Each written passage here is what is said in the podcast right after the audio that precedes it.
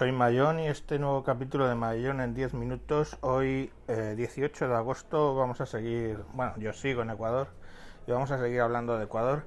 Voy a hablar un poquitín más de comida y luego ya hablamos de pues lo que es Ecuador, territorio, un poco de historia, política, etcétera. Eh, en principio, bueno, solo dos apuntes que me quedaron de comida el otro día.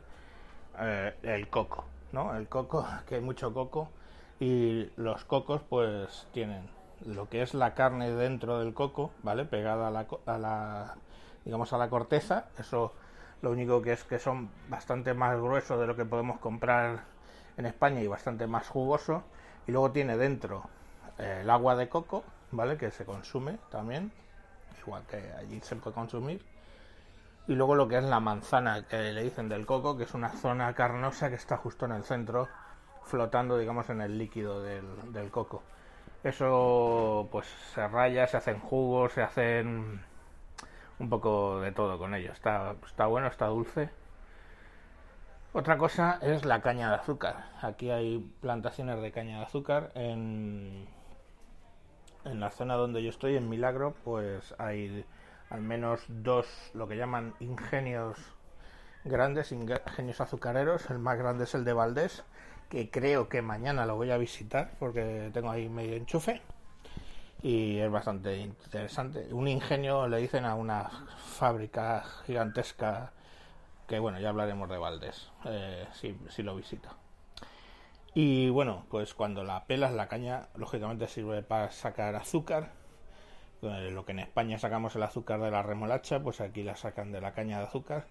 Y lo bueno es que tú la pelas, pelas la caña y lo de dentro, las hebras de dentro, pues te las puedes chupar como los que sois un poco más viejos. Os acordaréis de los palos estos de palulú que sabían a regalir, que es un, palo que vas mordiendo y eso. Bueno, pues esto lo muerdes y sale bastante jugo eh, azucarado, muy rico. Luego, algunas cosas que no comenté el otro día, pues típicas, las humitas, que son una masa de, de maíz triturado cocido que dentro se le meten si son se pueden poner dulces para tomar por el café con la mañana o saladas y se les mete queso el queso latino que comenté pues se mete dentro y quedan envueltas en, en la hoja de maíz se cuecen se hierven vamos y, y están muy ricas a mí me gusta mucho.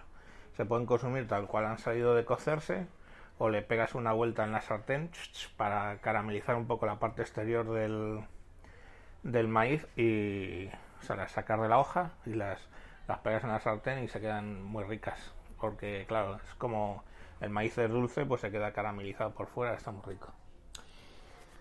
Eh, y los bollos de pescado, que no sé si los comenté, que es una masa de maduro, de, o sea, de maduro, coño, de plátano macho, de verde, que lo mismo, se, se tritura, se mezcla con el pescado de hecho, muchas veces con el pescado entero que se ha, puesto en la sartén y luego se mete dentro de la masa del bollo y a veces con algún poco de verdurita y se mete en la hoja de, palm, de plátano. Las hojas grandes estas de plátano se envuelve y se cuece y está muy bueno también. lleva también la masa maní, esto cacahuete y, y la verdad es que todo muy está muy rico. Y yo creo que ya de comida vamos a dejar. Ecuador. Bueno, pues geográficamente Ecuador se divide en tres zonas, ¿vale? El, país tiene una forma casi como un círculo, ¿vale? Es bastante circular y está dividido en dos por lo que es la cordillera de los Andes. Eh, hacia, digamos, si lo estamos viendo hacia el oeste, no, sí, hacia el oeste, daría hacia el Pacífico, es, digamos, la parte donde está Guayaquil y la costa, vamos, la costa del Pacífico. En todo el centro sería la cordillera de los Andes y hacia el oriente, lo que llaman ellos el oriente, pues es Amazonia. La concentración de, habitantes está básicamente en Guayaquil, que es la ciudad más poblada en la costa, y luego en la zona andina. El oriente está bastante despoblado. Eh, son viene siendo 200.000, algo así como 200.000 kilómetros cuadrados, más o menos como Inglaterra, y son 16 millones de personas, lo que hace que sea el país con, de América Latina con más densidad de población. De América Latina, no, perdón, de Sudamérica. En esa cordillera están lo que llaman los nevados, que son básicamente volcanes, eh, pues que lógicamente al ser tan altos tienen nieves perpetuas o casi. Entonces cuando vas aterrizando en Quito, pues ves, son la serranía y ves perfectos conos que acaban en, en, nieve, pues esos son los, los, lo que llaman los nevados. ¿Qué, qué nevados hay famosos? Bueno, pues el primero que tienes es el, el Cotopaxi, que es de hecho el volcán mm, activo más alto del mundo. O sea, ahora mismo el volcán activo más alto del mundo se encuentra en Ecuador y se llama el Cotopaxi. Está bastante cerca de la capital que es Quito. Y luego el punto más alto de, Ecuador es otro volcán, el Chimborazo, que está, eh, está de momento extinguido y tiene 6.315 metros, ¿vale? Eh, digamos que el... Eh, curiosamente, dado que sabéis que la Tierra no es una esfera, sino que es achatada por los polos, ¿os acordáis cuando lo estudiábamos? Pues como el tal Chimborazo está prácticamente en el Ecuador, es el punto más alejado, o sea, la cima es el punto más alejado del centro de la Tierra, incluso más alejado que el Everest, que la punta del Everest, ¿vale? Entonces es, mm, aunque no es la montaña más alta del planeta, porque no son 8.000, son 6.300, sí que es la, punta de la montaña que está más lejos del centro de la Tierra. Pues bueno, yo sé, chorradas, ¿eh? porque no, tened en cuenta que son cosas que, que vengo aquí y me cuentan, ¿vale? Porque no son, si no buscáis en Ecuador en Wikipedia os cuentan 100.000 historias. Pero bueno, yo los cuento por lo que me cuentan. Pero es así. Eh, ¿Qué más? ¿Qué más? ¿Qué más? ¿Qué más? Bueno, pues eso, que está dividido en tres partes y eso. Eh, aquí, pues lógicamente, eh, tanto la, la temperatura no suele ser fría en ningún momento. Se quejan de frío en Quito porque por la noche en alguna época del año puede bajar de, puede llegar a 3 grados la temperatura, pero también hay que entender que Quito está pues casi a 6.000 metros, o no a 6.000 metros, sí, no sé, está muy alto. Eh, pero vamos, de hecho yo cuando me bajé pues iba en pantalones cortos, que ya, os conté que me dejaron tirado en, en Quito, nos bajamos del avión, estuvimos yendo hacia el hotel en pantalón corto y bueno, la gente iba allí con unas pellizas como si, con unos abrigos como si fuera del Polo Norte, pero nosotros estábamos encantados, haría como 12 grados. Entonces no están acostumbrados al frío y cualquier cosa pues les parece frío, pero vamos, que mi mujer por ejemplo conoció el frío cuando llegó a, España, lógicamente. Y no se recomienda venir, por ejemplo, si venís a la costa, hay que evitar por los meses desde diciembre, enero, febrero, marzo hasta abril, porque es la temporada de lluvias pero aparte de eso, es la temporada de hace un calor de cojones. Entonces, eh, pues no es recomendable para seres humanos no acostumbrados al calor. O sea, aquí nos pasa justo lo contrario, porque vale, si la temperatura se va a 40 grados, que en Madrid lo hay, pero es 40 grados con una humedad relativa del aire del 90 y no sé cuántos. Entonces, claro, es como la muerte. Es un calor que lo percibes muchísimo más fuerte.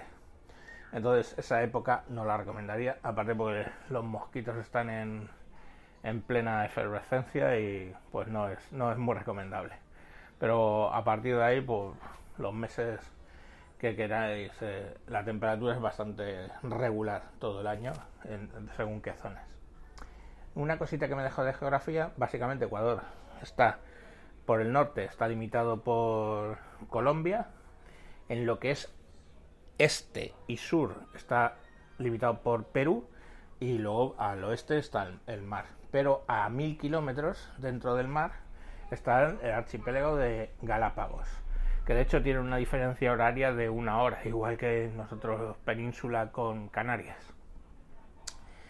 Y así de geografía, bueno, las Galápagos todos los conocéis, ¿no? Es el rollo este de Darwin, donde se inspiró más a la hora de escribir eh, o confirmó algunas de las cosas que tenía a la hora de escribir el origen de las especies.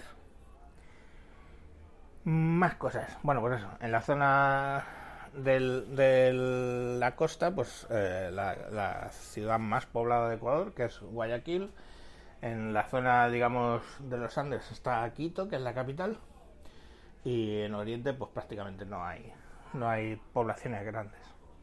Toda la zona de, de, montaña, pues tiene varias ciudades que son muy bonitas. Quito es patrimonio de la humanidad, pero también tiene Sambato, que es bonito, Cuenca, que es bonito. Cuenca, si hay, hay un Cuenca ahí.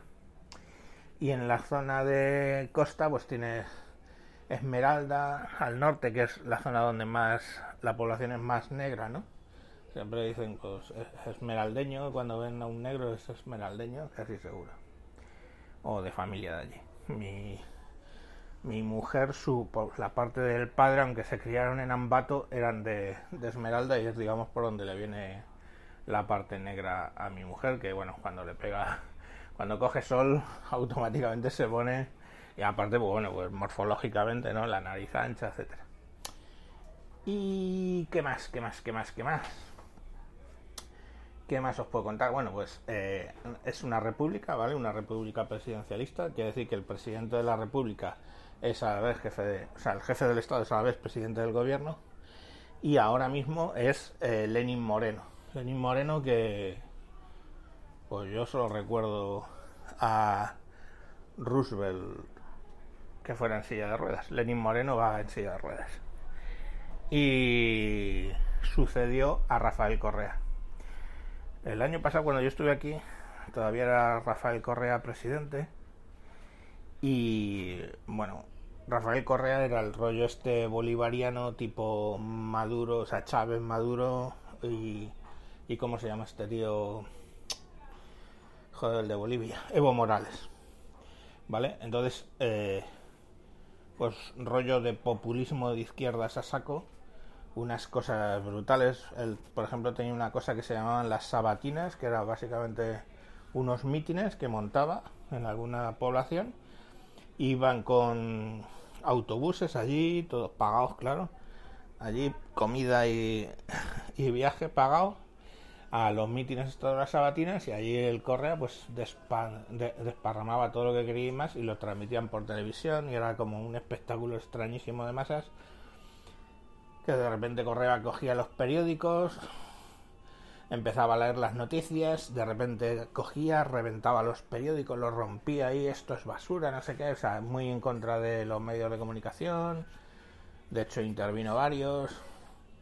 En fin el rollo populista que podríamos entender de aquí y allí en España, pues Podemos, eh, populismo a saco y ese tipo de mucho show, mucha mierda, poca cosa. Y bueno, intentó hacer exactamente lo mismo que había hecho Chávez y Evo Morales, que es cambiar la constitución para que le permitiera presentarse a las elecciones todas las veces que quisiera. Eh, es como en Estados Unidos, por ejemplo, sabéis que el presidente solo se puede presentar en dos términos, en dos, dos elecciones. Pues aquí pasaba un poco lo mismo y también pasaba en Venezuela. Lo que pasa es que en Venezuela consiguieron hacer un referéndum de cambio constitucional, cambiaron la constitución y ya se puede presentar todas las veces que quieran, con lo cual eso sumado al control absoluto de medios de comunicación y en general pues tienes a, al gobierno de Maduro ahí perpetuado, con Chávez Maduro, todo perpetuado. Un poco pasa lo mismo con Evo Morales. Este lo intentó, pero perdió el, referéndum de, de perpetuarse y entonces tuvo que hacer elecciones presidenciales.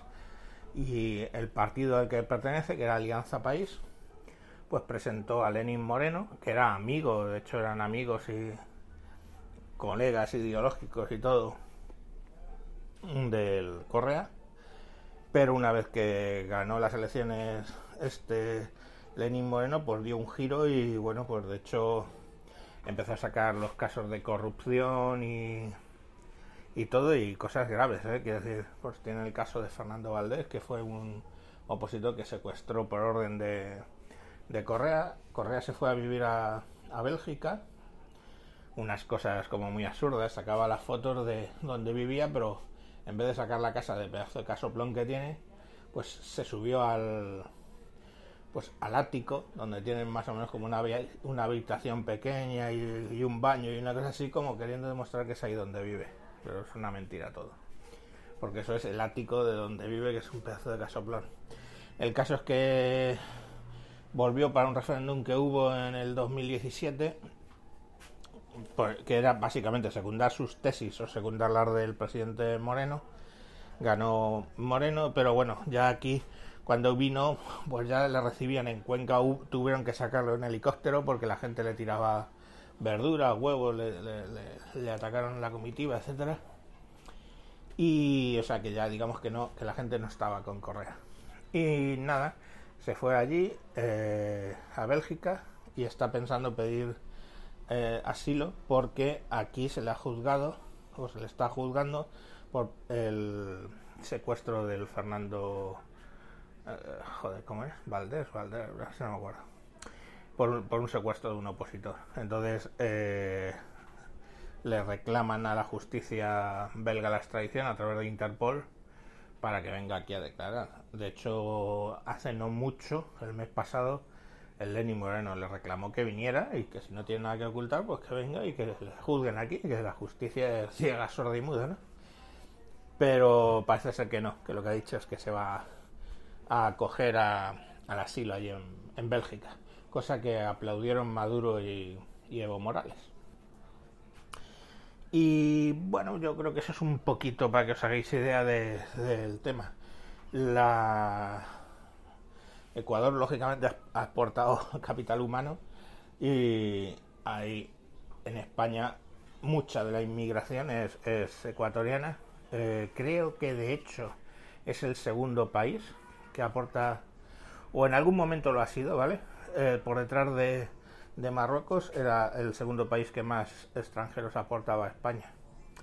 Ecuador y luego Perú, bueno, y se van cambiando, y Rumanía, y va cambiando un poco en función, pero vamos, en algún momento fue incluso el país que, el segundo país que más inmigrantes aportaba. También hay otro grupo grande de inmigrantes ecuatorianos en Estados Unidos, y bueno, pues es, un poco el país. Ya os expliqué que la moneda es el dólar estadounidense porque el país lleva dolarizado desde el 96 creo.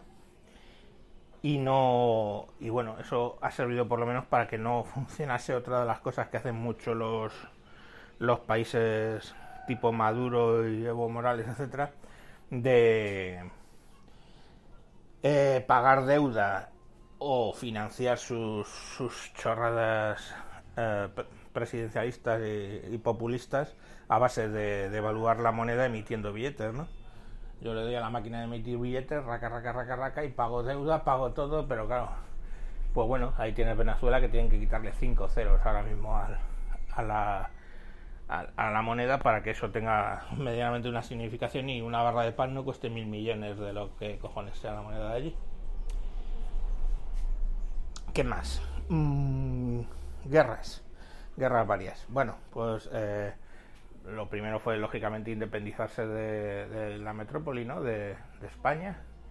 Eh, se celebra el 10 de agosto lo que llaman el primer grito de independencia, que fue la primera vez que se levantaron en 1809, creo. Sí, 1809. Pero eh, aquello fue aquel primer grito de independencia fue aplastado por las tropas realistas, ¿vale? Y no fue hasta 1820 o así que, ya se independizaron. De hecho, la zona de Guayaquil fue una república, la República de Guayaquil, que luego Simón Bolívar invadió para meterla dentro de lo que era la Gran Colombia. Y bueno, en el siglo XIX pues fueron básicamente peleas con Colombia, una vez que ya se independizó de Ecuador, pues básicamente peleas con Colombia por territorio y en el siglo XX peleas con Ecuador, digo con Perú, perdón. De hecho, lo peor en la Segunda Guerra Mundial, Perú invadió grandes zonas de Ecuador y bueno, la gente lo cuenta aquí, tan como te lo cuentan es un poco epopélico, ¿no? De, de peleas poco menos que a machetazos contra un ejército más o menos más profesional que era el peruano. Aquí no han tenido mucho ejército nunca, pero bueno. Y la última fue, creo, en el 95, no, en el 93, no me acuerdo, que Perú, eh, el Perú de Fujimori invadió otra vez eh, parte de Ecuador, en la zona de Oriente. De hecho, bueno, pues muy de opereta, porque, bueno, murió gente, ¿no? Pero muy de opereta porque, de hecho, aparecía Fujimori pretendidamente bañándose en un río que era ecuatoriano, pero de hecho es que era un montaje y todo, o sea, que nunca llegaron a llegar allí. No hubo durante la guerra pérdida territorial, pero sí que la hubo luego en los acuerdos posteriores y perdieron parte de algún territorio en la provincia de Oriente, ¿no? En lo que es, o sea, en lo que es la Amazonía. Eh, y bueno, sin embargo, curiosamente, pues tampoco es que se lleven muy mal con los peruanos, pero yo qué sé, cada X pues les, les, han invadido. Parece eh, lo de la Segunda Guerra Mundial fue un poco más, más problemático porque bueno, ahí sí que hubo muchos muchos muertos y, parece ser que los peruanos se pasaron tres pueblos con en la invasión. La gente huía a las montañas, huía a la jungla, huía de lo que podía de las ciudades y bueno, pues me han contado algunas historias de huir y caminatas nocturnas y esconderse y dar a luz. Encontraron, vamos, el abuelo de mi mujer cuando sacó a la familia de la ciudad y se fueron por ahí, encontraron a una mujer que estaba parturienta, cómo dieron a luz, cómo la llevaban, cómo hacían que el niño se callase cuando pasaba una patrulla peruana y se me han contado muchas historias curiosas de pues de resistencia, ¿no? O de cómo esmeraldeños, ¿no? Que más negros que se, desnudaban por la noche y se quedaban en los caminos a esperar a pasar las patrullas esto peruanas y les atacaban a machetazos y todo este rollo. Cosas bastante épicas. Y bueno, pues otra vez me he ido a 20 minutos, pero lo siento, había cosas que contar. Y nada, a ver, el domingo eh, uno de los hijos, el hijo mayor de, mi mujer es jefe de taller ahí en el Ingenio Valdés y el ingeniero que es su jefe pues le ha ayudado mucho para, para que saque su carrera. Le quedan nada más que seis meses para, para ser ingeniero industrial y probablemente promueva un montón en la empresa una vez que lo sea. Pero bueno, que, estuvo aquí el ingeniero y me invitó a, a visitar el ingenio Valdez y bueno, pues os contaré lo que es una fábrica de, azúcar de caña en Ecuador cuando lo visite.